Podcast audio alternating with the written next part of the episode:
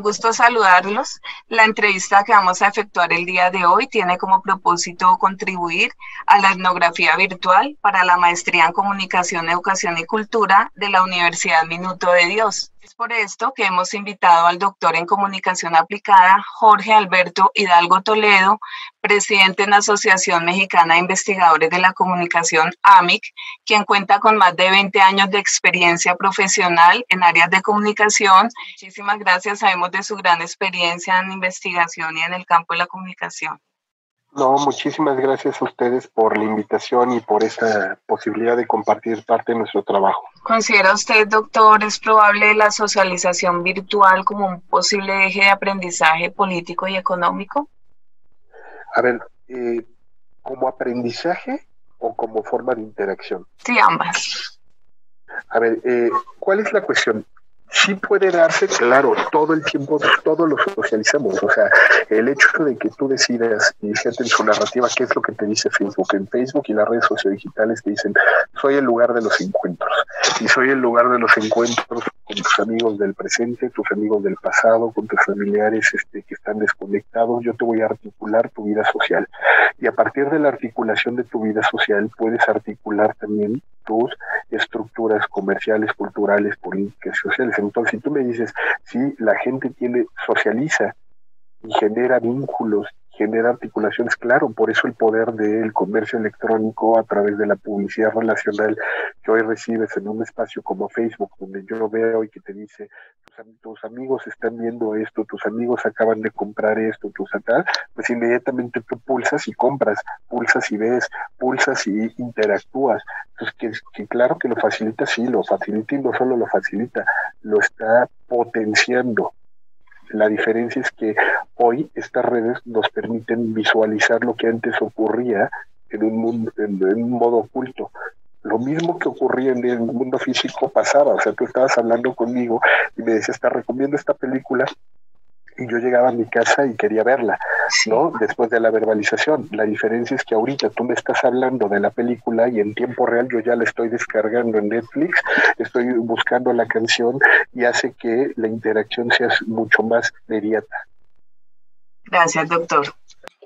Para esta entrevista hemos invitado a Carolina Romero Patiño, doctora en Ciencias Sociales en el Centro de Investigación y Estudios Superiores en Antropología Social, CIESAS. Doctora, es un honor tenerla en esta entrevista y que haya sacado de su apretada agenda para, para atenderme.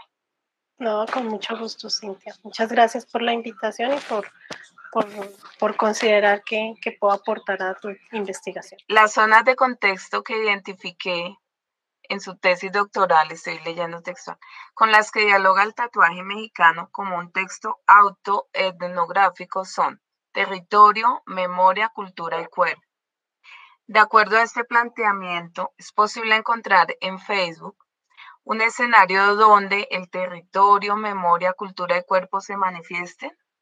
Sí, claro, mira, es que esa postura o esa, esa, ¿qué es una etnografía? Por lo general, la etnografía es la forma como otro trata de ver la cultura de otro y por lo general, digamos, en la historia de la antropología lo que hacían eran los occidentales casi que siempre europeos o, eh, estadounidenses, iban y analizaban supuestamente la cultura de otros, pero eso sí, bajo sus propios ojos, para explicar la cultura, esa cultura de otros tan incomprensibles a su propia cultura. Es que ni siquiera la, la antropología surge para explicar a la cultura que se investiga, sino la cultura hegemónica o investigadora. Es decir, cuando nosotros los antropólogos vamos a investigar los indígenas, no es para que los indígenas se entiendan, es para los que no somos indígenas entenderlos, ¿sí? Entonces, ¿qué es la autoetnografía? Es lo que hacen los indígenas para decir y socializar y darle sentido a su propia cultura desde sus propios ojos. Entonces, ¿qué es un, para mí qué era un, el tatuaje como texto autoetnográfico? Y eso se trabaja en etnografía, en, en antropología crítica, era la forma como ellos mismos definían la cultura a través de sus prácticas corporales. Y era una forma de, construir memoria de quién eres tú para no olvidar quién eres tú, porque uno cómo construye, cómo uno define quién es uno, pues a través de su familia, de sus amigos, de todo eso.